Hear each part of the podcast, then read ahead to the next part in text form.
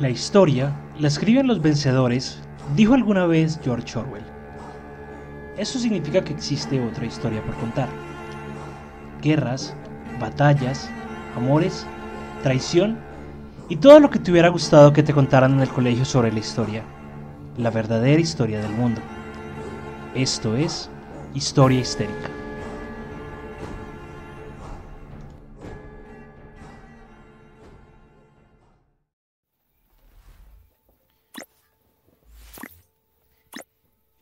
Si estás ahí, manifiéstate, grita el que dirige la sesión. Y ante los ojos atónitos de los participantes, el espíritu se hace presente.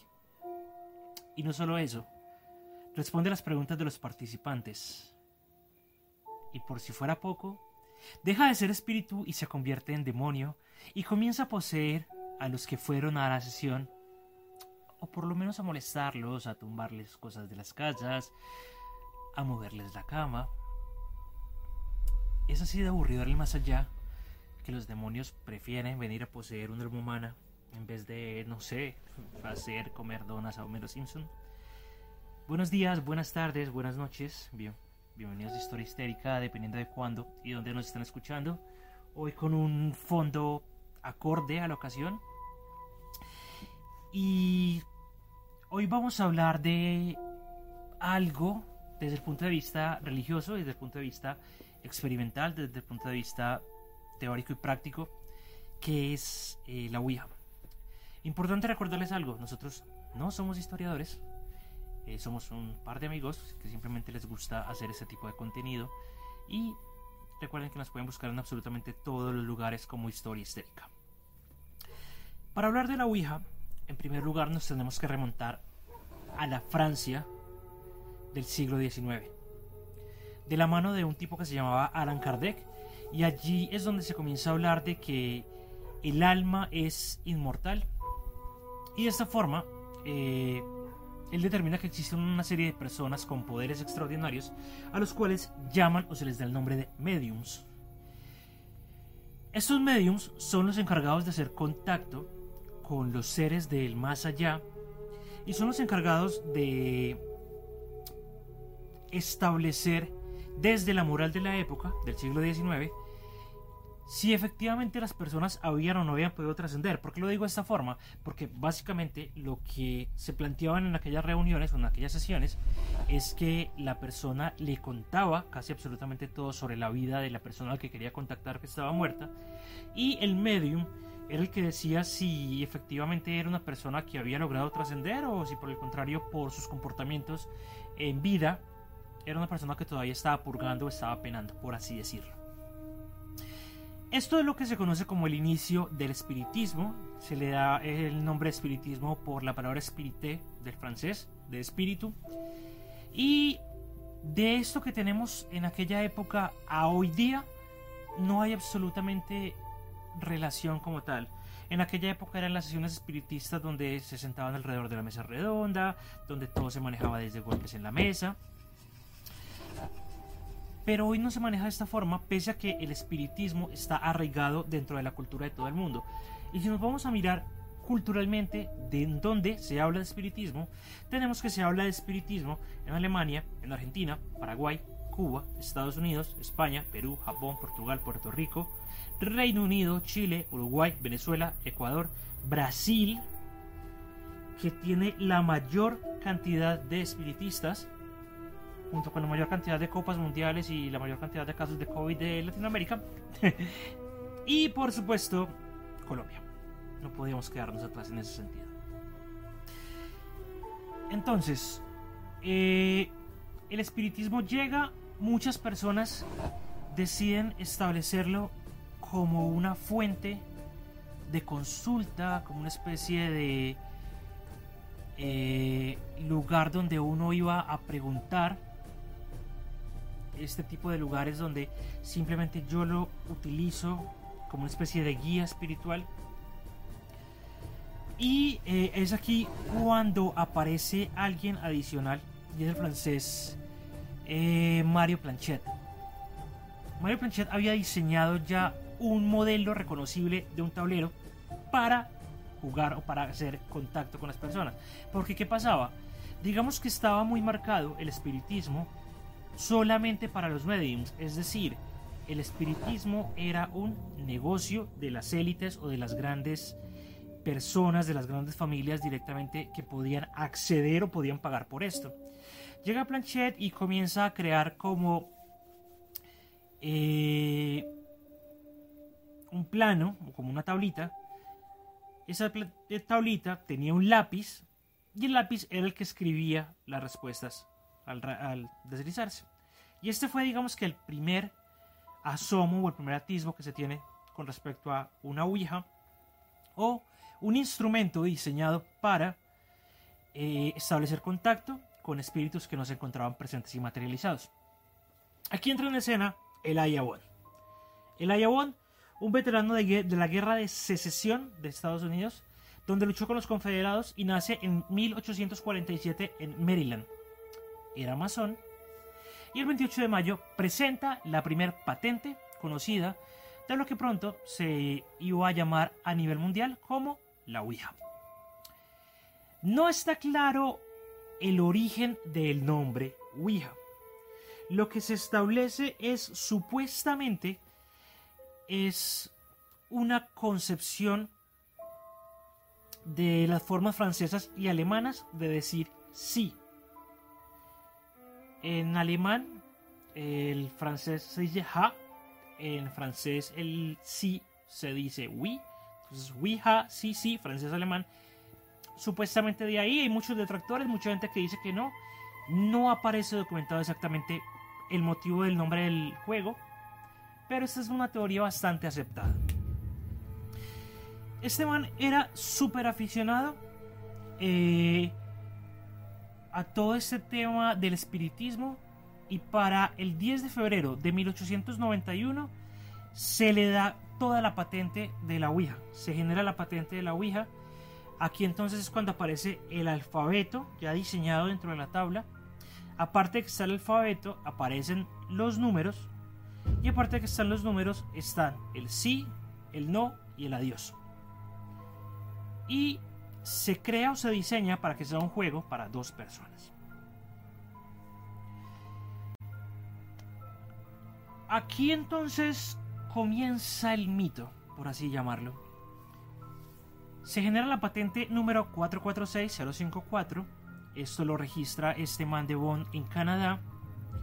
Y lo cataloga como un juguete o un juego. El man en ninguna parte hace referencia a que esto es algo para espiritismo, para sesiones de espiritistas. No, el man dice, esto es un juego. Posteriormente entonces eh, registra, este man registra otras cosas, registra la caldera de vapor, eh, registra muchos productos para comercializarlos. O sea que para este man básicamente esto era un negocio. Después de que se genera la patente de Bond con respecto a la Ouija y eso empieza a tener mucho más eh, fuerza, en 1907 se registra una nueva tabla, un nuevo tablero, el cual se llamaba Nirvana. Esta tabla que se llamaba Nirvana, en el tablero o en la portada del tablero, aparecía una asbástica. Digamos que esto fue mucho tiempo antes de la Segunda Guerra Mundial, 1907, Segunda Guerra Mundial, alrededor de los 30, entonces eran otros tiempos, como, como dice la gente del Doro. Y no tenía la connotación nazi que tuvo después de la Segunda Guerra Mundial. En aquel momento, digamos que el tema de la esvástica era un símbolo de iluminación. Y aparte de, llamar, de ponerle la esvástica, le cambiaron el nombre a la empresa y la empresa se, se, pasó a llamar The Novelty Company. Entonces, se cambió a esto, no tuvo mucha fuerza, no le fue muy bien. Eh, se supone que desde, desde esa época ya empezaba a haber algunos grupos antisemitas que estaban utilizando las básicas como símbolo contra los judíos, no está documentado. Supuestamente este man de también era antisemita, entonces por eso decidió cambiar el nombre a la Svastika Novelty Company. No está documentado, es muy difícil saberlo al día de hoy. Lo que sí sabemos es que para 1921 Bond fallece. Y eh, aparece en escena un tipo que se llamaba William Full, era un emprendedor de Baltimore, y este man lo que empezó fue a tratar de comprar las diferentes patentes o las diferentes los diferentes tableros que pudieran ser similares a la Ouija con una finalidad, montar un imperio. Este man logra hacer eso, monta un imperio sostenido principalmente por todos los tableros de Ouija que se estaban vendiendo. Y eh, para el año 1927, es decir, solamente seis años después de que Bond muere, y este man se hace con los derechos de la Ouija, se cae desde un tejado de las fábricas donde estaban montando una asta de bandera y se muere. Tras la muerte de Fult, el juego lo compra una tal Parker Brothers. Y hoy la patente del juego es de Hasbro. Hasbro, los dueños de Monopoly, Hasbro, los dueños de Astucia Naval, Hasbro, los dueños de Twister, Hasbro, los dueños de los Transformers. Hasbro es la que hoy día tiene los dueños, los derechos de uso de la Ouija como juego. Es tan así que hasta hace un par de años se levantó muchísima, muchísima arena en redes sociales porque Hasbro decidió sacar la Ouija para niñas y entonces le dio por sacar una Ouija de color rosado.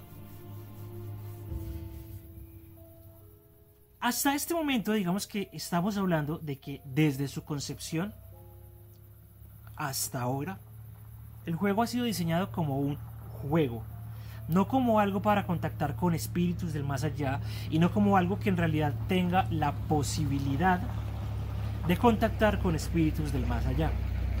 Entonces, ¿de dónde sale el mito? Porque es simple y sencillamente un juego de mesa. Pero como pasa muchas veces, por culpa de la cultura popular, por culpa del cine, se satanizan las cosas sin siquiera conocerlas, sin siquiera entender qué es lo que está pasando al respecto. Entonces, desde tiempos muy atrás, hay referencias al espiritismo y referencias a la Ouija como un vehículo del mal o como un elemento que se utiliza para cosas malas. Para no ir muy lejos, 1973, El Exorcista, todo surge porque a la niña le da por jugar la Ouija. Credo, del año 2008, Actividad Paranormal, Verónica, La Ouija y la Ouija 2, y La Ouija española del año 2004, solamente por mencionar algunas.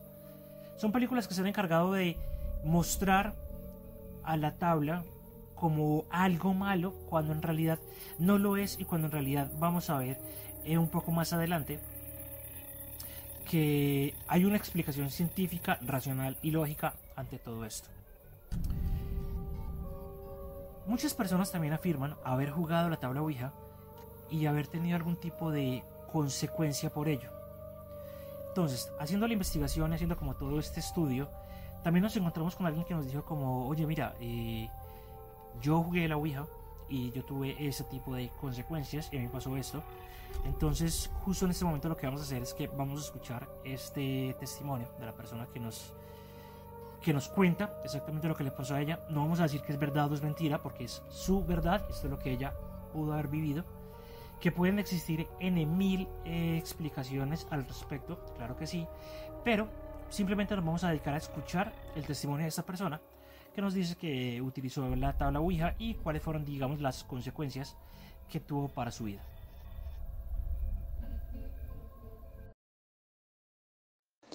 Buenas noches, pues mi experiencia eh, con la tabla Ouija fue mm, pues realmente tuvo muchas consecuencias para mi vida. Ahora pues que uno se pone a pensar en eso, ¿no? Empezó como un juego entre amigas y, y una de mis amigas tenía una tabla de madera, así, y recuerdo mucho que, que el triangulito era en madera, todo era mejor dicho como, como si fuera muy, muy real y una tabla Ouija muy, muy, pues muy hecha a, como salen las películas. Entonces empezamos a reunirlo, empezamos como con recocha, yo me acuerdo que tenía 12 años en aquella época y todos éramos más o menos de la misma edad y empezamos a jugar. Eh, mm, algunas decían que sí, que salía tal espíritu, otras otro. Cuando resulta que a, mí me empezó a aparecer un espíritu que se llamaba César. Ese espíritu empezó a, como a familiarizarse con nosotras cada vez que nos metíamos a jugar. Esto se convirtió en que todas las noches nos metíamos, el espíritu volvía y salía, volvía y salía. Y hablábamos con él y empezaba a contarnos cosas, historias de él y nosotros también. Inclusive me acuerdo muy bien que eh, estando en el colegio lo invocábamos, estando en exámenes y todo para, para decir que nos ayudara con, con, cuál era la respuesta y todo. Hasta que un día, ya después de tanto tiempo, ya familiarizarnos con este espíritu César, eh, una vez fuimos a jugar con mi amiga Joana a, la casa de ella en la noche y el espíritu de, empezó a decir, eh, empezó a moverse rápido la tabla Ouija, empezó a moverse rápido ese triangulito y, y, el, y el espíritu llegó y dijo que, que necesitaba que yo me fuera para mi casa. Entonces decían que por qué. Y el espíritu decía que, que era que quería que yo ya yo jugara sola y después eh, empezaron a preguntarle que por qué, que por qué, por qué. Y el espíritu al final dijo que era que él quería, él quería poseerme y que él estaba enamorado de mí. Eh, como ya yo lo seguía frecuentando, yo lo seguía buscando, entonces eh, nos empezamos, se empezó a familiarizar mucho y el espíritu empezó como a decirme muchas cosas, que él fue asesinado, porque él mató a, a él lo mató el, el, el amante de su esposa, porque lo descubrió, entonces él decía que no había ningún espíritu bueno rondando, porque todos los espíritus que, que quedaban rondando era porque no podían subir al cielo, que los espíritus buenos ya estaban en el cielo, que, que no confiara en nadie, que todos los que quedaban rondando era porque estaban penando. Eso, eso me decía el espíritu y, y pues le cogí mucho miedo, yo desde ahí en adelante eh, dormía con la puerta abierta, con la luz prendida. Eh, me tocó meterme a grupos de oración, es la hora que, que yo no puedo dormir tranquila, ya con los años que tengo, 41 años, y, y a mí la oscuridad me da mucho miedo, mucho pánico. Entonces, esa es mi historia de la tabla Ouija, es, es una historia que, que, que, me, que me marcó mi vida y mis miedos prácticamente. Aquí entonces vamos a comenzar con la documentación sobre las posibles causas del fenómeno.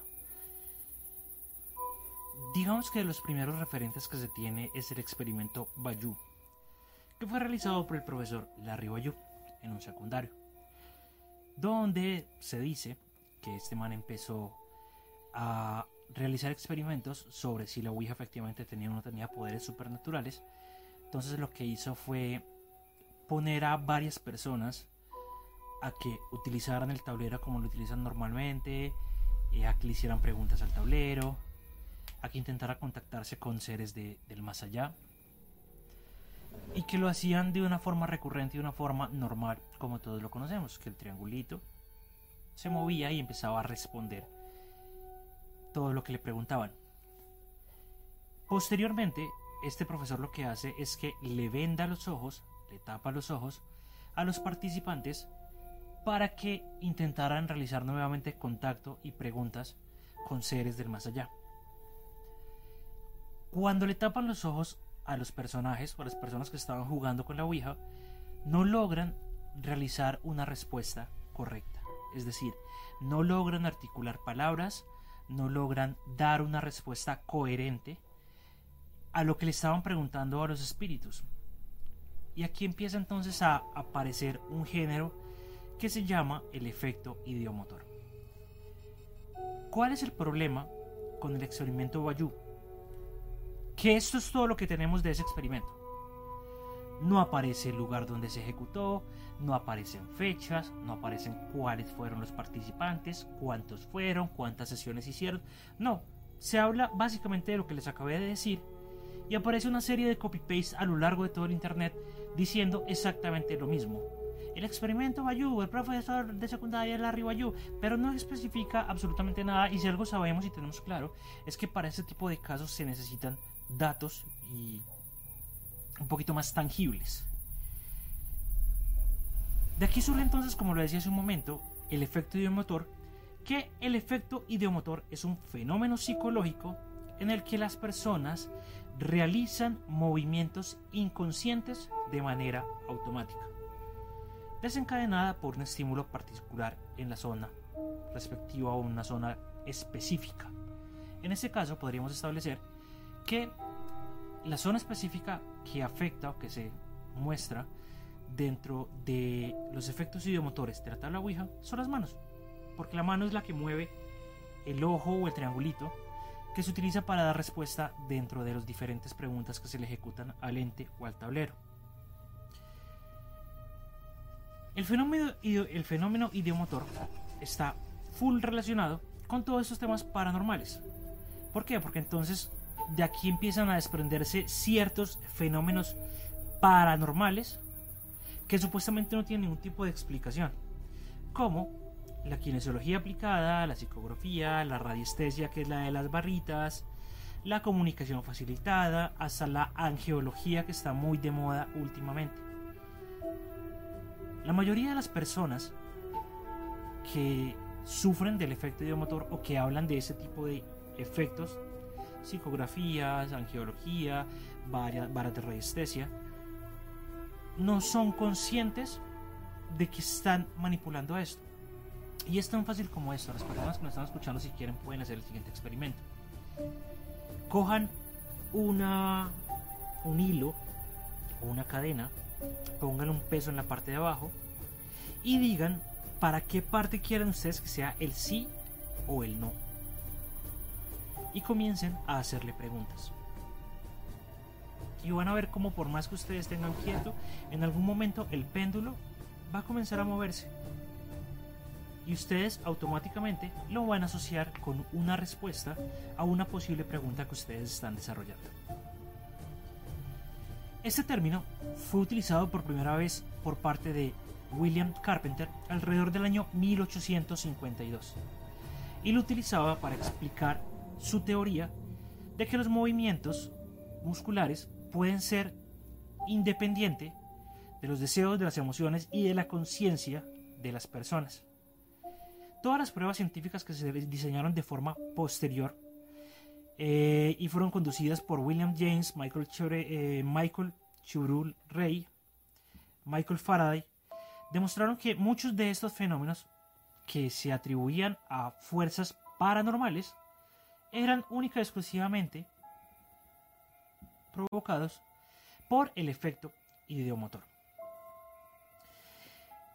Un poquito más actual, ya entonces nos centramos en un estudio científico muy detallado que se realiza por Mark Andersen en la Universidad de Aarhus en Dinamarca.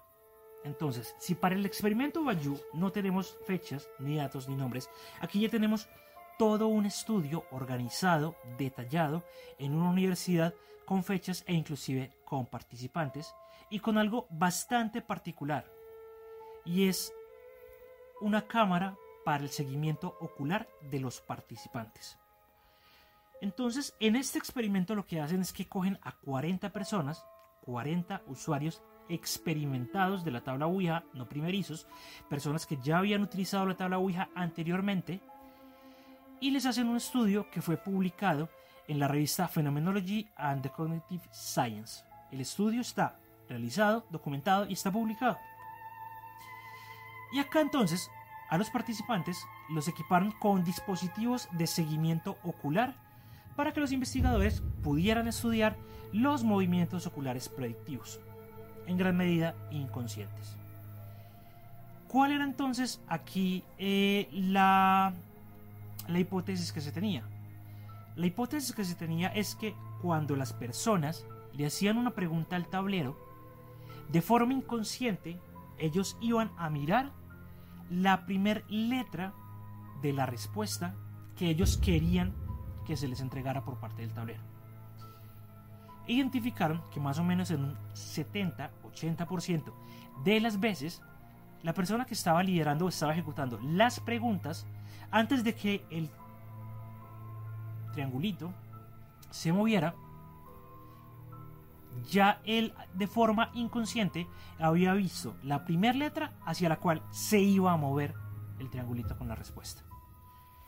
No solo eso, el experimento comienza, ponen a las personas en parejas y se les pide que muevan la tabla de forma deliberada para deletrear la palabra Baltimore o para señalar sí o no respectivamente. Y aquí entonces es cuando empiezan a identificar que de forma consciente ellos saben dónde están ubicadas las letras. De forma consciente el ojo mira antes de que se desplace el triángulo.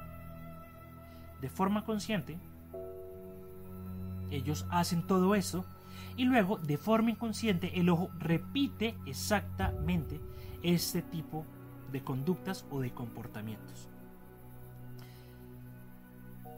Para meterle un poco más de misticismo al experimento, los investigadores realizan un cuestionario con los participantes donde les hacen preguntas con respecto a si creían en las habilidades de la Ouija, su nivel de religiosidad, su nivel de espiritualidad, y acá identificaron que entre más religiosa fuera la persona, más movimientos eh, del ojo, más movimientos predictivos del ojo, de condición voluntaria e involuntaria, iban a tener.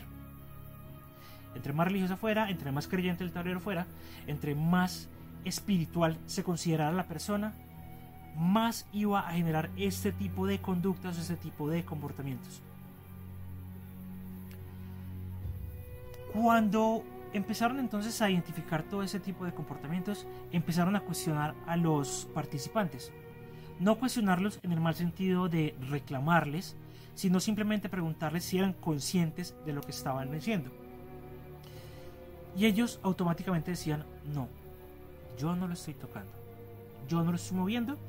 Ellos, los participantes, seguían manifestando que la tabla se movía sola. Aquí hay algo bastante particular y me gustó mucho la forma en cómo lo describen y lo manifiestan de la siguiente forma.